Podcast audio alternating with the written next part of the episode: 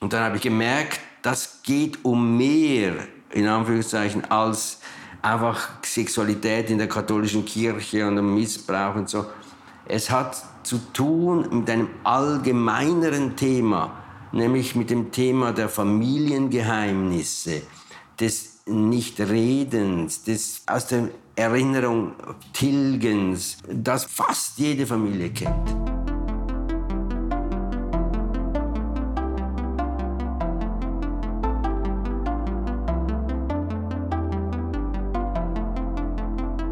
Willkommen zum Podcast Warum gehen, wenn man tanzen kann, des Kunstvereins Schichtwechsel.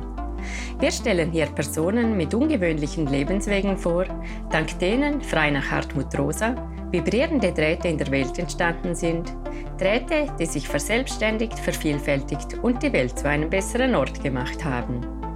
Damit möchten wir Mut machen, im Leben eigene Wege zu gehen.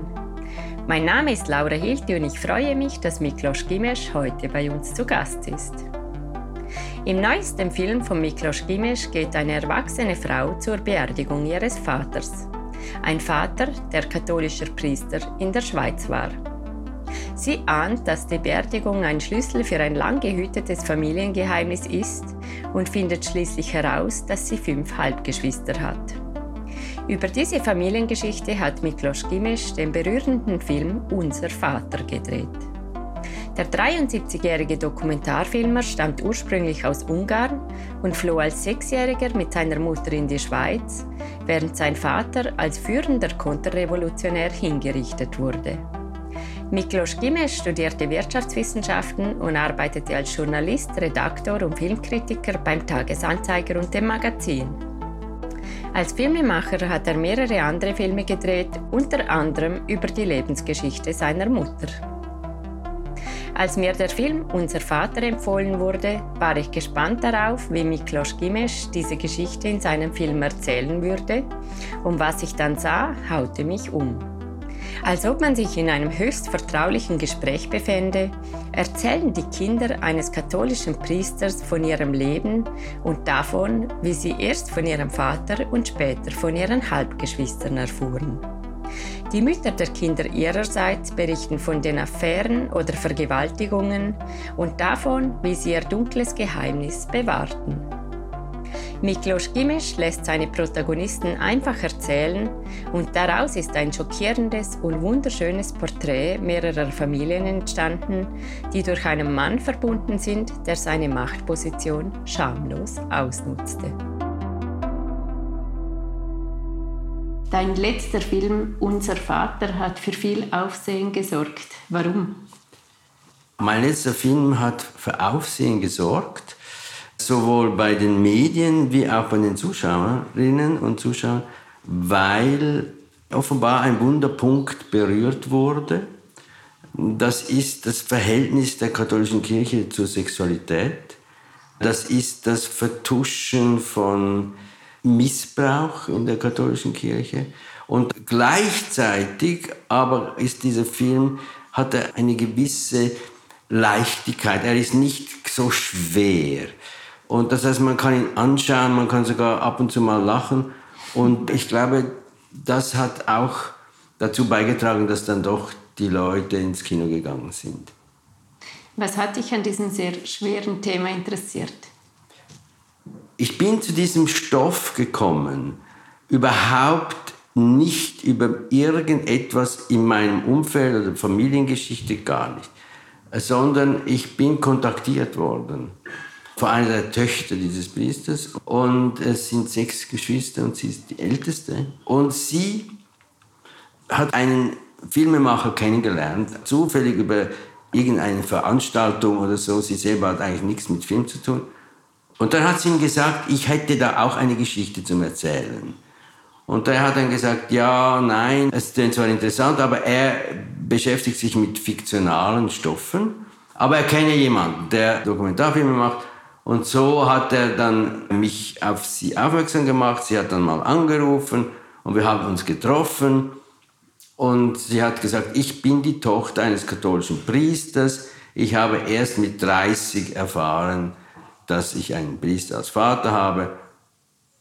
Und dann habe ich gedacht, ja, interessant und so, aber hat mich jetzt nicht wahnsinnig aus den Socken geholt, weil das war auch die Zeit, als dieses Thema virulent war in den Medien. Das war ungefähr 2015. 2016 gewann dieser Film Spotlight den Oscar über diese Mafia, kann man schon sagen, von katholischen Priestern in Boston, die sich an Ministranten vergriffen hat. Und da war das täglich fast in den Medien. Und ich dachte, bis ich einen Film mache, ist das Thema vorbei. Dann hat sie aber nicht locker gelassen, hat dann nochmals mit mir abgemacht und hat sie alle ihre Geschwister gebracht, mit einer Ausnahme. Und dann habe ich sie gesehen, von mir, so im Halbrund. Und habe ich gemerkt, das geht um mehr, in Anführungszeichen, als einfach Sexualität in der katholischen Kirche und um Missbrauch und so. Es hat zu tun mit einem allgemeineren Thema, nämlich mit dem Thema der Familiengeheimnisse, des Nichtredens, des aus der Erinnerung Tilgens, das fast jede Familie kennt, dieses Thema. Und dann hat es mich zu interessieren begonnen, weil ich gemerkt habe, das geht jetzt über den Rahmen einer Reportage im katholischen Milieu hinaus. Ja.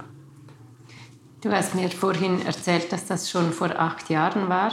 Wie ist es dann weitergegangen? Also ja, das war 2015, diese erste Begegnung.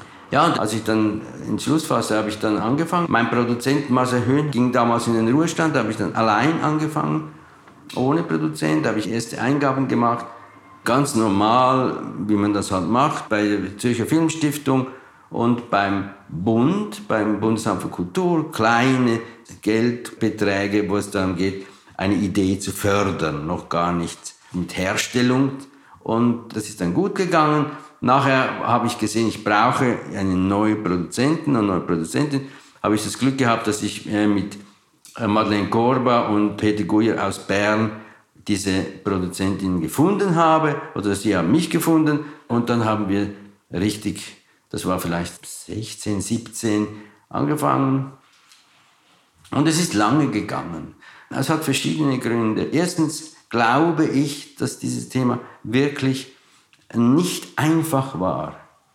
Es sieht zwar so einfach aus, äh, diese Geschichte, aber es war nicht einfach, weil sie hat viele Aspekte. Es ist ja nicht einfach nur, sagen wir mal, das Aufdecken eines Skandals, weil fast alle diese Geschwister haben eine eigene Geschichte. Die älteste, sie wurde im Pfarrhaus gezeugt Ihre Mutter war die Pfarrköchin. Das ist ein Missbrauch gewesen. Die zwei weiteren sind Kuckuckskinder. Ganz eine andere Geschichte. Diese Familie bestand schon, die hatten zwei Kinder und dann passierte nichts mehr in der Ehe, kein Sexualleben, nichts. Dann hat sich der Vater dieser Familie an den Priester gewendet. Er hat um Rat gesucht. Und der Rat der Priester gab, bestanden darin, dass er zwei Kinder zeugte mit seiner Frau. Das waren Kuckuckskinder. Und die Mutter hatte einen großen Anteil. Sie wollte diesen Priester. Sie wollte ausbrechen und gleichzeitig aber das Ganze vertuschen. Dann kam die nächste, das war eine ganz junge Frau, die war 20 praktisch, Leiterin des Blauring Sie hat sich ein bisschen verliebt in diesen Pfarrer, der war sah sehr gut aus, sehr musikalisch. Aber trotzdem wusste sie nicht, wie ihr geschah. Er hat ihre Unwissenheit ausgenützt. Und da wieder ein anderer Fall, sie hat sich emanzipiert. Sie hat später einen anderen Mann geheiratet. Sie hat gegen diesen Priester prozessiert. Sie hat erreicht, dass er die Vaterschaft anerkennen muss dass er Alimente bezahlt und am Ende dieses Prozesses wurde er eigentlich von der Diözese Chur nicht mehr beschäftigt. Das war Nummer vier. Nachher kamen nochmals zwei, da war er schon Ex-Priester sozusagen, aber auch da unehelich, hat nicht mit der Mutter zusammengelebt. Auch da wieder ein anderer Fall. Da kam dann mehr die absolute Verantwortungslosigkeit von ihm. Und das irgendwie auf einen Nenner zu bringen, war nicht einfach. irgendwie einen Ton zu finden. Manchmal hat es, wie gesagt, fast schon komische Elemente drin, manchmal sehr tragische Elemente und schlimme. Also ich glaube, vieles musste ich zuerst klären für mich selber, wie ich diese Geschichte erzählen will. Und dann gab es auch viele Verästelungen, Recherchen. Und dann war immer die Frage im Raum, gibt es noch weitere Kinder?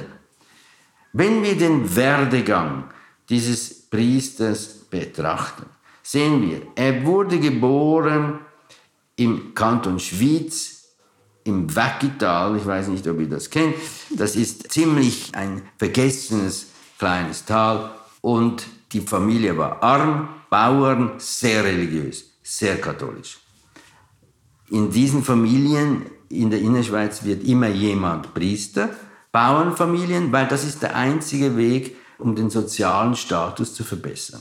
Die Wahl fiel auf ihn, weil er ein guter Schüler war, begabt war, begabter Musiker vor allem. Dann ging er ins Kollegium einsiedeln, in die Klosterschule, hat dort abgeschlossen, die Matur gemacht und freiwillig ein Jahr Noviziat angehängt. Also er wollte eigentlich Mönch werden. Dann hat er gemacht, Mönch ist eigentlich nichts für mich. Und dann hat er studiert am Priesterseminar in Chur. Abgeschlossen und seine erste Vikariatsstelle war in St. Moritz. Das war nach dem Krieg, 46, 47. Und schon bald bekam der Bischof Briefe aus St. Moritz, wo der Pfarrer, der diesen jungen Priester als Vikar beschäftigt hat, sich beschwert. Die kommt nie nach Hause am Abend, er geht immer jassen, er macht das und jenes, er, man sieht ihn mit jungen Frauen und er behauptet, seine Cousine habe ihn besucht, aber er hatte gar keine Cousine und so weiter.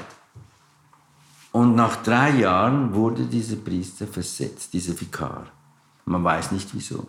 Obwohl er gleichzeitig den Kirchenchor von St. Moritz auf ungeahnte Höhen gebracht hat.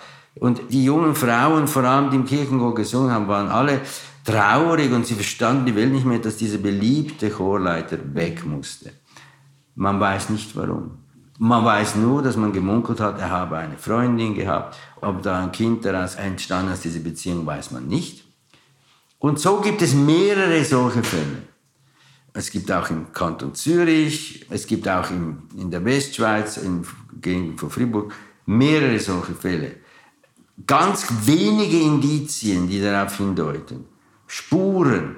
Und dann habe ich an drei Orten in St. Moritz, also in Kanton Zürich und in Bern, Kanton Bern habe ich Inserate gemacht in Lokalzeitungen.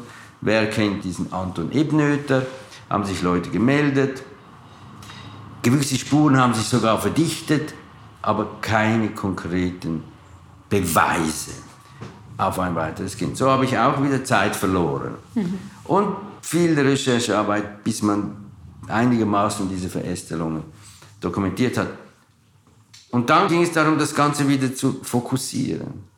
Und langsam, langsam habe ich dann gemerkt, zuerst wollte ich einen Kommentar machen, dann wollte ich ausweiten, wer alles in dem Film mitspielen soll. Sollen es nur die Geschwister sein, also die Kinder und ihre noch lebenden Mütter? Oder sollen noch Augenzeugen, Zeitzeugen zu Wort kommen? Und da habe ich am Schluss gemerkt, ich muss das alles fokussieren, alles da eindampfen, eindampfen, eindampfen. Und so habe ich viel Zeit verloren, ja. Es ist unglaublich berührend, diese Interviews zu hören, speziell mit diesen zwei alten Frauen, die vergewaltigt wurden. Ich habe gestaunt, dass sie selber also dieses Wort nicht in den Mund genommen haben. Sie haben dann gesagt, sie wurden erdrückt und konnten sich nicht wehren. Das ist wie eine Art Sprachlosigkeit. Ja, das ist eben die Frage. Ist es eine Sprachlosigkeit? Dieser Film wurde gebraucht, kürzlich vor ein paar Wochen, in der Sendung Sternstunde Philosophie. Es wurde ein kleiner Ausschnitt reinmontiert mit einer englischen Philosophin, mit Miranda Fricker, die genau über diese Sprachlosigkeit ihr ganzes philosophisches Werk aufbaut. Sie sagt, wenn du nicht das benennen kannst, was dir geschieht, dann hast du überhaupt Mühe wahrzunehmen, dass etwas geschieht. Und es gibt ein Missverhältnis zwischen denen, die die Sprache haben und denen, die die Sprache nicht haben. Und dann haben sie diesen Ausschnitt gezeigt, wo die eine, die Rita, ganz am Anfang des Films eben erzählt, was ihr da widerfahren ist. Und dann hat diese Miranda Friedrich gesagt zu Barbara Bleich, sehen Sie, das ist so ein Beispiel. Natürlich ist es so ein Beispiel, aber es hat die zeitliche Distanz gebraucht, bis wir überhaupt realisiert haben, dass das so ein Beispiel ist. Damals hat man das nicht so wahrgenommen. Und sie selber, diese Rita, die mit 20 diesen Priester kennengelernt hat, eben wie gesagt ihn ein bisschen angehimmelt hat und gleichzeitig von ihm auch ausgenützt wurde, die haben immer ein gutes Verhältnis behalten.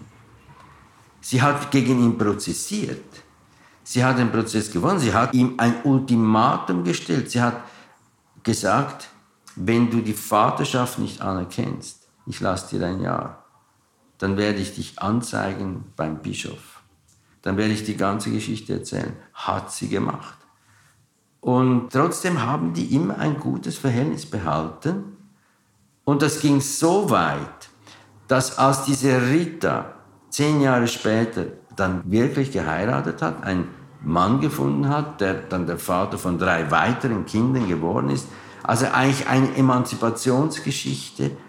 Die waren dann so arm, dieses Paar, dass sie die Flitterwochen in der Pension dieses Priesters, der hat ja dann eine Pension aufgemacht, verbracht haben. Er hat sie eingeladen. Darum sage ich, von der heutigen Sicht brauchen wir andere Begriffe und auch andere Werturteile und andere moralische Urteile. Aber natürlich, so war's. Ja, das war sehr erstaunlich, dieses Verhältnis, das eigentlich mit allen Frauen sehr gut war. Also es gab ja auch Frauen, die freiwillig mitgemacht haben, andere, die vergewaltigt ja. wurden. Und die Kinder haben das dann unterschiedlich gehandhabt. Also teilweise wussten sie es gar nicht, teilweise wussten sie es und wollten Kontakt und teilweise auch wieder nicht. Das macht aber auch das Interessante dieses Filmes aus, wenn ich das so sagen darf. Weil es eben so verschiedene Blickwinkel und Aspekte hat die erste, die Lisbeth, die mich auch kontaktiert hat, die Tochter der Pfarrköchin. Die Mutter hat ihr nicht erzählt. Sie hat das Kind allein großgezogen, äh, keine lustigen Bedingungen. Sie hat ihr nichts erzählt. Erst als dann diese Lisbeth immer wieder gefragt hat, dann hat sie es dann erfahren. Und wie das alles von sich gegangen ist, dass dieser Pfarrer sie eigentlich genötigt, diese Mutter, das hat die Lisbeth beim Filmen erfahren. Die Mutter musste praktisch 100 Jahre alt werden, bis sie dann das Ganze so geschildert hat, wie es war. 98. Es gab noch andere Szenen, wo die Kinder Dinge erfahren haben, die sie gar nicht wussten. Also das war vor laufender Kamera quasi, dass gewisse Dinge rausgekommen sind. Wie hast du das auch geschafft, dass die dir so vertraut haben. Das ist ja so ein intimer Film. Also was sie erzählen, denkt man, das würden sie teilweise vielleicht nicht mal schaffen, der eigenen Familie zu erzählen, oder? Ja, das ist natürlich dann die andere Seite, dass ich eben langsam gearbeitet habe und das ist die positive Seite meiner Umständlichkeit und meiner Langsamkeit, dass wir uns kennengelernt haben und sie haben gemerkt, ah, der ist da, der ist immer da, der lässt nicht locker und so. Und das gab natürlich Vertrauen, ja. Waren denn von Anfang an alle bereit mitzumachen? Ja, das hat mich dann auch vor allem motiviert. Also neben dem Inhaltlichen, dass ich merkte, die wollen mitmachen. Und auch die Mütter, sie haben zumindest einen guten Kontakt zu ihren Müttern. Und am Anfang war es noch so, diese sechs, die haben sich ja gar noch nicht so lange gekannt. Die haben ja erst 2011, als die Beerdigung ihres Vaters stattfand, von da an begann das Ganze wie sich abzuspulen und die haben sich diese sechs kennengelernt. Am Anfang wussten die gar nichts voneinander. Und als ich dazu kam, 2015, da waren die drei, vier Jahre lang ein Grüppchen. Und haben sich ab und zu wieder getroffen. Die haben unverhofft sind sie zu Geschwistern gekommen und haben eben manchmal Ausflüge gemacht und so. Und sie hatten das Bedürfnis nach Öffentlichkeit, weil sie merken, die Kirche ist da nicht sauber vorgegangen. Zwei Wege sind sie gegangen. Das eine ist, sie haben sich an Chur gewandt, an den Bischofssitz. Was gibt es eigentlich über diesen Ebnöter, diesen Toni Ebnöter, die Hauptfigur, was gibt es eigentlich da an Unterlagen? Sehr wenig. Und wie können wir Öffentlichkeit schaffen? Und dann haben sie eigentlich ursprünglich die Idee gehabt, es gibt im Schweizer Fernsehen eine Sendung von Röbi Koller, der sucht Leute, die sich im Laufe ihres Lebens verloren haben oder so. Da wollten sie auch erstens mal als lebendes Beispiel von Leuten, die sich gefunden haben, oder und vielleicht noch mit dem Hintergedanken, wir finden noch ein Geschwister. Dann habe ich aber gesagt, das könnt ihr nicht machen. Also ein Film und Rebbe Koller zusammen, das geht nicht. Und dann haben sie sich für den Film entschieden. Und eben, du denkst, ihre Motivation war wie, vielleicht gibt es noch mehr Halbgeschwister irgendwo auf dieser Welt und auch um das anzuprangern. Ja, also eindeutig. Also vor allem die älteste, Lisbeth, sie ist eine engagierte Katholikin. Sie war acht Jahre lang oder noch länger Präsidentin der Kirchgemeinde von Didikon im Kanton Zürich. Und sie hat hohe Ansprüche an die Kirche und sie möchte, dass die Kirche sich reformiert, dass das Verlogene, dass das aufgearbeitet wird und dass das Zölibat abgeschafft wird, die Ursachen. Und sie merkt, das geht einfach nicht vorwärts. Und sie hatte Hoffnungen, dass dieser Film auch etwas bewegt. Also ich begann mit der Recherche, war Chur in der Hand von Fundamentalisten, von Ultras und das ganze Bistum war zerstritten. Es war nicht einfach zu arbeiten, man konnte nicht recherchieren, ich konnte nicht in die Archive und so weiter. Ich konnte nicht einmal filmen in diesem Bischofspalais und das hat sich dann geändert, als der neue Bischof gekommen ist, Joseph Maria Bonmain. Da hat sich das Klima total verändert. Er ist ja auch im Film drin. Ja. Und entschuldigt sich sogar. Er entschuldigt sich sogar und er hat auch teilgenommen an einem Podium, als wir den Film herausbrachten im April in Chur. Da hat er an einem Podium teilgenommen, zusammen mit der Präventionsbeauftragten des Bistums und hat sich der Diskussion gestellt. Ja. Der Film ist im April herausgekommen. Ja. Ist seither irgendwas passiert? Hat sich ein Halbgeschwister gefunden? Ein Leider noch nicht. Nein, bis jetzt ist noch kein Halbgeschwister aufgetaucht. Ja, aber wer weiß. Wurden die Erwartungen dieser Geschwister sonst erfüllt? Hattest du noch Kontakt mit ihnen? Also ja. Wie geht es ihnen jetzt mit der also, Veröffentlichung? Ambivalent. Also die Elisabeth ist enttäuscht. Sie hat sich mehr erhofft. Sie hat sich mehr Diskussion auch nicht nur jetzt über die, also die katholische Kirche, glaube, was sie macht, sie ist engagiert, Missbrauch aufzuarbeiten.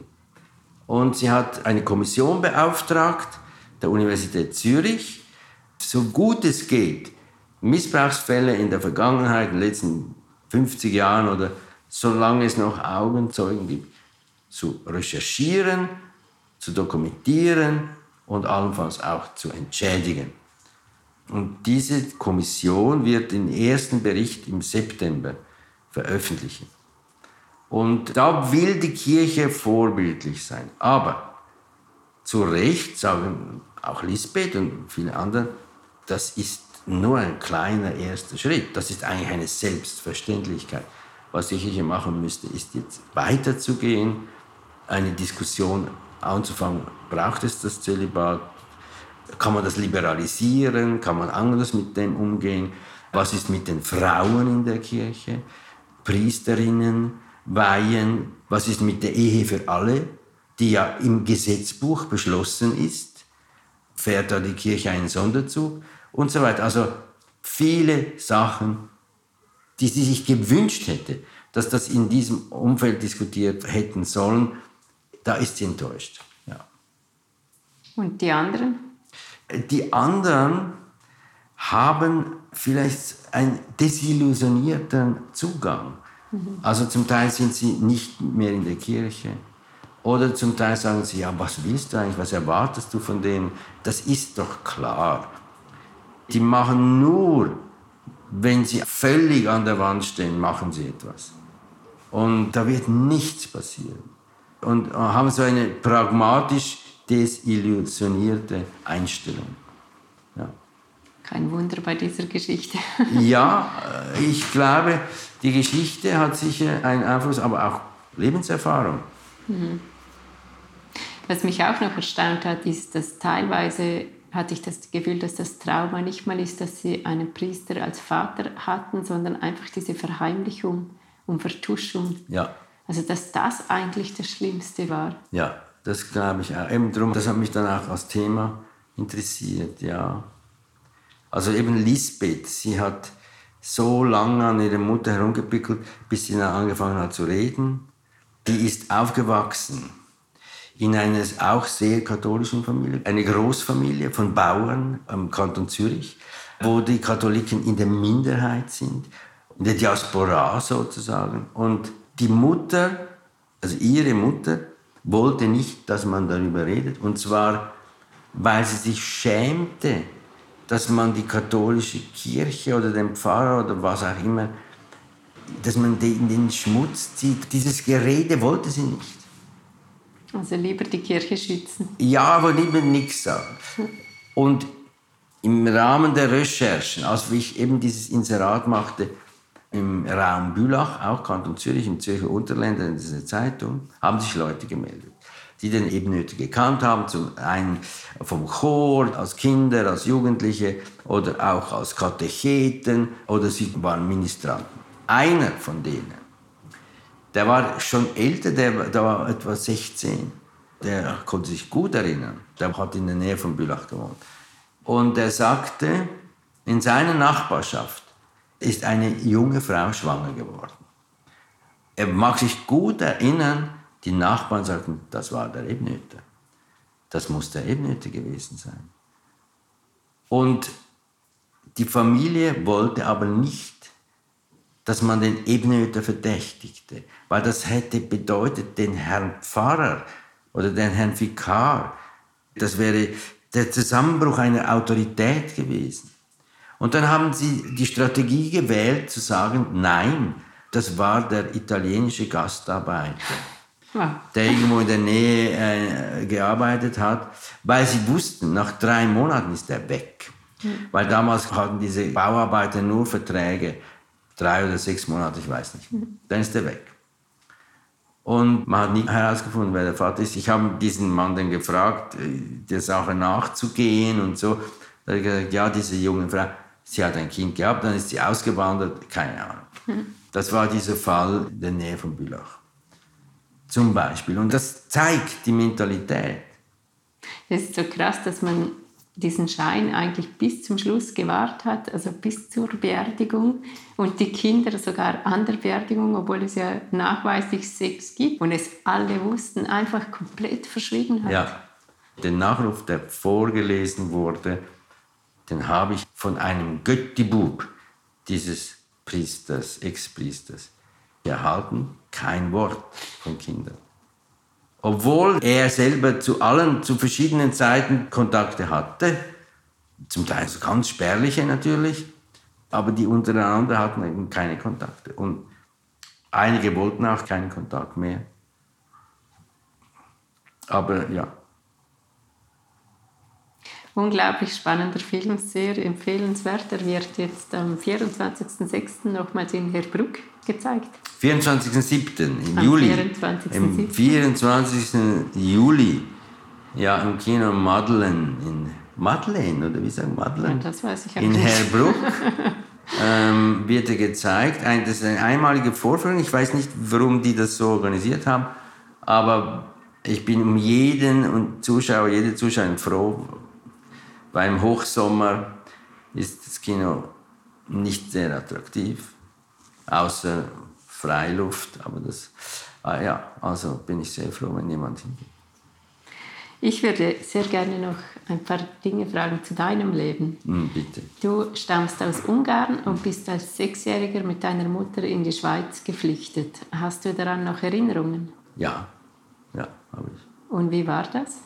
Ja, das war, wie man sich so vorstellt. Also, äh, erstens mal, das war auch eine Art Massenflucht für Schweizer Verhältnisse kamen etwa 10.000 Ungarn und Ungarinnen innerhalb von wenigen Wochen in die Schweiz.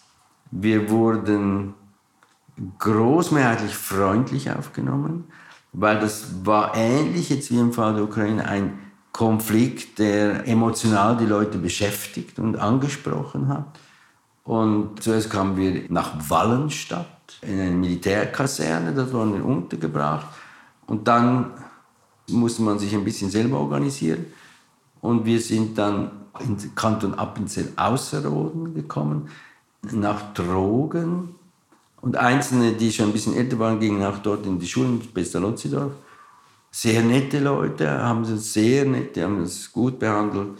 Und dann langsam, langsam, da hat meine Mutter eine Arbeit gefunden. Auch dort bekam sie eine kleine Wohnung, aber möbliert und alles, in Zürich. Und ich glaube, das war eine doch spürbare Bereitschaft da, der Leute, diese ungarischen Flüchtlinge anständig aufzunehmen. Aber war das für dich schlimm oder hast du es einfach so als, keine Ahnung, Abenteuer gesehen? Nein, nein, nein, also ja, das war schon schlimm, weil es, das Leben wurde auf den Kopf gestellt. Und man merkt also, gewisse Fragen kann man jetzt nicht mehr stellen und man kann die Zeit nicht stoppen und man muss sich wie anpassen. Und als Abenteuer habe ich es nicht gesehen, nein. Aber es ist auch, es war nicht unmenschlich und es, war nicht grausam oder mit Leiden verbunden. Also das nicht, nein. Es ist wie ein Schüttelbecher, also man braucht eine Zeit, bis man sich wieder zurechtfand, ja. Und neu wieder anknüpfte. Und dann merkte, wo man eigentlich gelandet ist. Ja. Dein Vater wurde hingerichtet, er war konterrevolutionär. Wie erklärt man das einem kleinen Kind? Ja, also 1956 gab es ja einen Aufstand in Ungarn gegen das kommunistische Regime und gegen die russische Besatzung. Ungarn war besetzt von den Russen nach dem Zweiten Weltkrieg. Und die Russen sind tatsächlich hinaus, wir haben Ungarn verlassen. Und nach zehn Tagen sind sie wieder zurückgekommen. Und in dieser Zeit hat sich mein Vater stark engagiert für die ungarische Seite. Und er hat ja selber eine interessante Geschichte, weil er ursprünglich Kommunist war und dann gemerkt hat, das führt in eine Sackgasse. Damals hat noch Stalin geherrscht. Es wurden viele Leute willkürlich verhaftet und es gab Lager und schlimme Zeit. Und darum hat er gemerkt, dieser Kommunismus führt in eine Sackgasse. Und dann hat er sich später neu sich überlegt, was wäre der richtige Weg. Hat sich dann für eine Art liberal-demokratischen Weg entschieden und das auch vertreten. Und ich glaube, dieser Prozess, wie er sich vom Kommunismus zum Liberalen gewandelt hat, das hat ihm das Leben gekostet weil die neuen Machthaber haben das nicht gern gesehen. Die wieder quasi mit den Russen ins Land gekommen sind, nach der Niederschlagung von 56, das haben sie nicht gern gesehen. Und auch das freiheitliche Denken. Wie man das einem sechs, sieben, achtjährigen Kind erklärt, das kann man nicht erklären. Da hat es dann geheißen, ja, wir sind geflüchtet und er hat sich gewehrt und wurde umgebracht. So, und dann langsam, langsam, langsam, das hat auch wieder lange gedauert, bis ich dann ungefähr wusste, was sich da alles abgespielt hat. Und ich weiß es jetzt noch nicht im Detail, weil erst jetzt gehen die Archive auf und so weiter. Das war eine Episode des Kalten Krieges, der Ungarn-Aufstand. Ja. Blutige Episode, äh, es gab Tote und Viele Flüchtlinge, ja. Viele haben das Land verlassen. Wie hat das sein Leben geprägt? Kann man das überhaupt sagen? Ja, ähm, vielleicht so eine gewisse Bereitschaft, einen eigenen Weg zu suchen, zu gehen. Das schon, ja. Wie meinst du das? Also, was ich gelernt habe über diese Geschichte mit meinem Vater, ist, man kann sich irren, man kann lernen und man muss lernen. Und man muss den eigenen Weg suchen und finden und wenn man Pech hat, dann ist das halt das Risiko groß. Ja, ja diese Art, diese Geisteshaltung, das habe ich gelernt. Ich habe das nicht genetisch mitbekommen, aber ja. Und auch dieses zwischen den Kulturen sein. Ich bin zwar hier aufgewachsen, ich habe alle Schulen hier gemacht, aber ich bin doch nicht irgendwo auch noch ein Stück Ungarn und ein Stück eine Geschichte. Und dann zu sehen, ich glaube, das ist ganz wichtig, sehr viele Menschen auf der Welt haben ähnliche Geschichten. Ähnlich. Allein was den Osten von Europa anbelangt, das ist eine typische Geschichte. Das gibt es in Polen, Tschechien, in Russland, was diese 100 Jahre sowjetische Revolution und Folgen angerichtet haben, da lernt man viel daraus und man merkt, man ist wie so ein Teil, ein kleines Rädchen in der Weltgeschichte. Das schafft eine Neugier für was alles noch passiert außerhalb der Schweiz. Da kommt noch dazu, wir sind jüdische Familie, das heißt, da kommen noch ganz andere Themen dazu. Also man lebt zwar in der Schweiz, aber ist gleichzeitig ein Teil einer weltgeschichtlichen Mühle. Ja. War das auch dein Beweggrund, Journalist zu werden, obwohl du, wie ich gesehen habe, Wirtschaftswissenschaften studiert hast? Nein, also ich habe Wirtschaftswissenschaft studiert, das habe ich einfach so gemacht, aber ich habe zufällig angefangen mit Filmkritiken beim Tagesanzeiger und da habe ich gemerkt, ich würde auch gerne über andere Sachen schreiben. Und dann haben sie mich angestellt beim Magazin und das öffnet das Spektrum sehr. Da schreibst du über alle möglichen Sachen und man lässt dir ein bisschen Zeit. Und das ist für einen Journalisten das Paradies. Und dort hatte ich das Glück, dass ich eigentlich, ja, 25 Jahre mindestens, wie ich noch länger sogar, beim Magazin sein konnte. Ja. Nein, umgekehrt, im Lauf der journalistischen Arbeit habe ich vieles kennengelernt und vieles über mich erfahren und über meine eigene Geschichte erfahren und vergleichbare Sachen oder Parallelitäten und so weiter. Bis heute. Gibt es eine Reportage oder eine Geschichte, die dir besonders geblieben ist, die du damals recherchiert hast? Hm. Sehr interessant für mich war natürlich der Krieg auf dem Balkan. Die serbische Mafia, die serbische Unterwelt, hat ja sich auch engagiert in diesem Krieg auf dem Balkan. Da habe ich ein, zwei interessante Sachen zufällig erfahren von Leuten, die angeführt von serbischen Gangstern waren und gleichzeitig an der Front gekämpft haben in Bosnien und später äh, im Kosovo. Und schon damals gab es eine Art wie Wagner-ähnliche Strukturen, die mit der serbischen Armee zusammengearbeitet haben. Aber das war die Belgrader Unterwelt, die das finanziert hat. Und solche Sachen, die natürlich dann auch, wenn ich dann wieder lese heute, kommen mir diese Sachen wieder in den Sinn und ich denke, das ist nichts Neues. Das, mhm.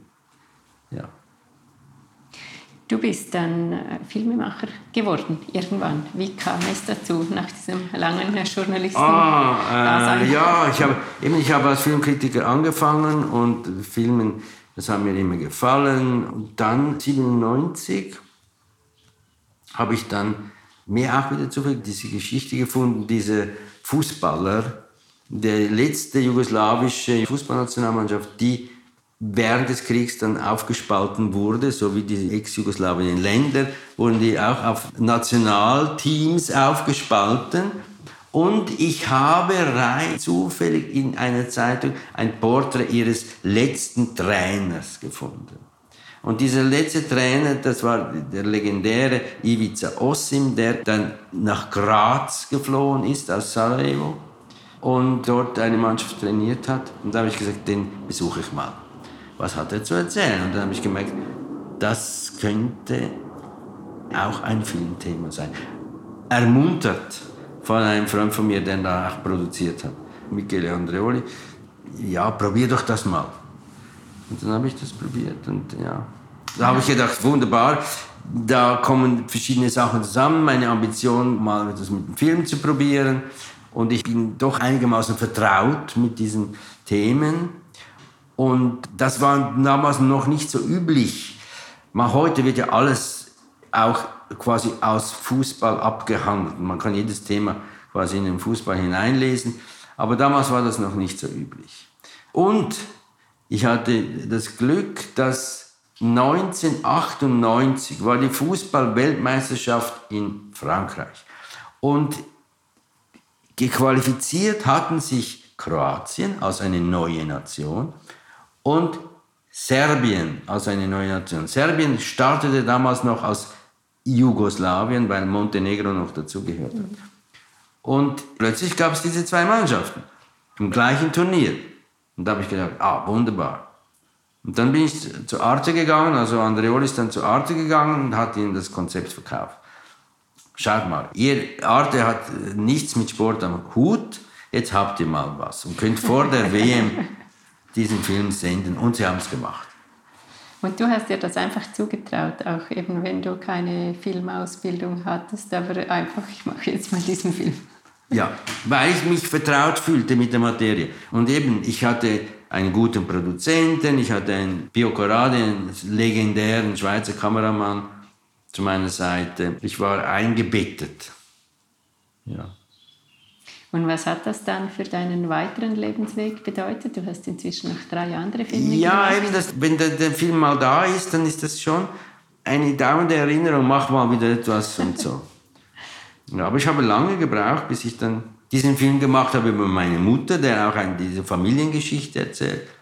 Und dann diesen Film über Tom Kummer, diesen Interviewerfinder.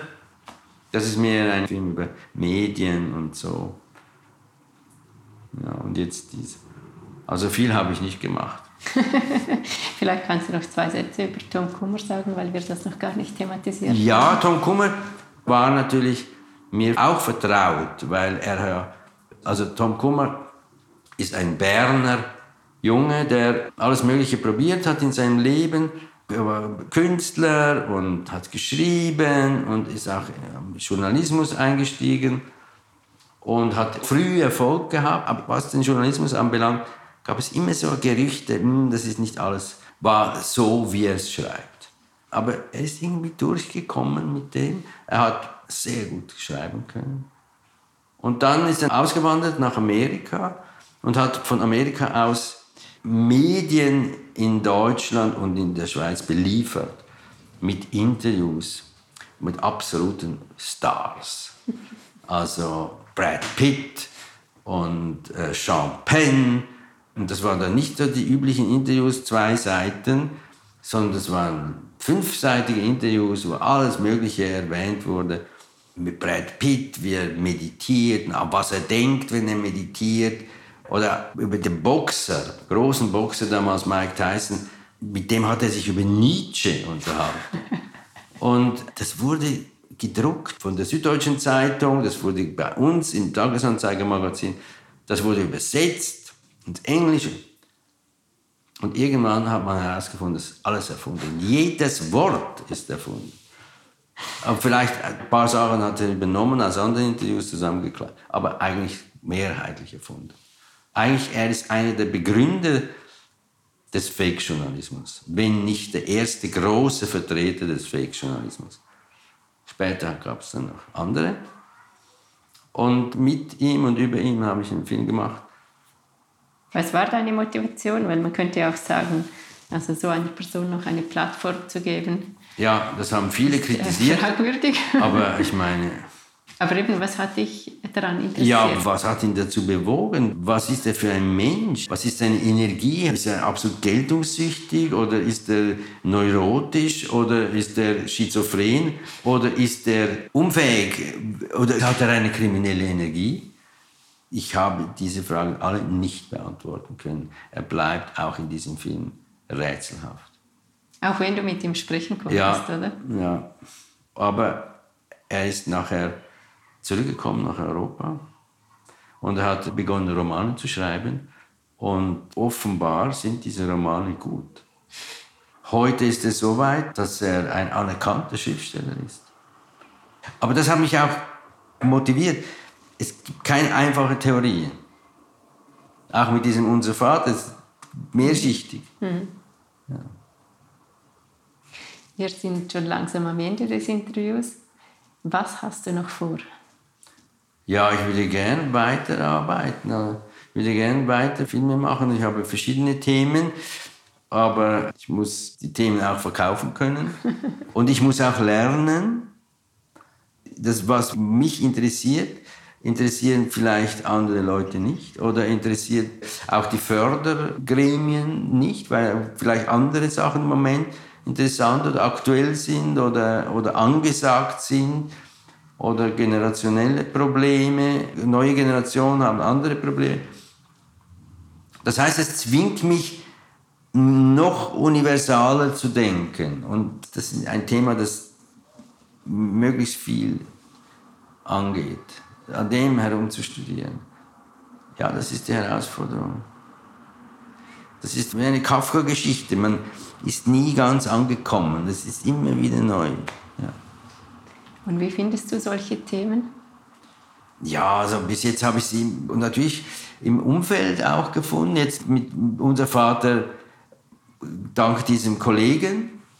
Also ich glaube, Themen gibt es schon. sie finden dich? Ja, man muss auch was daraus machen. Das ist nicht so einfach. Ja. Und Kino, Film, das alles verändert sich wahnsinnig. Also da die Übersicht zu behalten, wo was von Interesse wäre, für welches Publikum. Ich habe jetzt diesen Unser Vater, der hat anständig Zuschauer gemacht. Aber habe ich gemerkt, dann gibt es ganz andere Schienen. Es gibt diese Filme, die werden vor allem an Festivals gezeigt. Und dann wo? Man weiß es nicht. Ganz andere Kreise von Leuten, die das wahrnehmen. Also der Film hat sich sehr auch zersplittert und versplittert. Und wo gehöre ich hin oder für wen mache ich das? Auch da muss man sich immer wieder neu definieren. Aber ich denke immer vom Thema her und ich denke immer von der Geschichte her und wie sie erzählt werden. Ich denke immer vom Film her.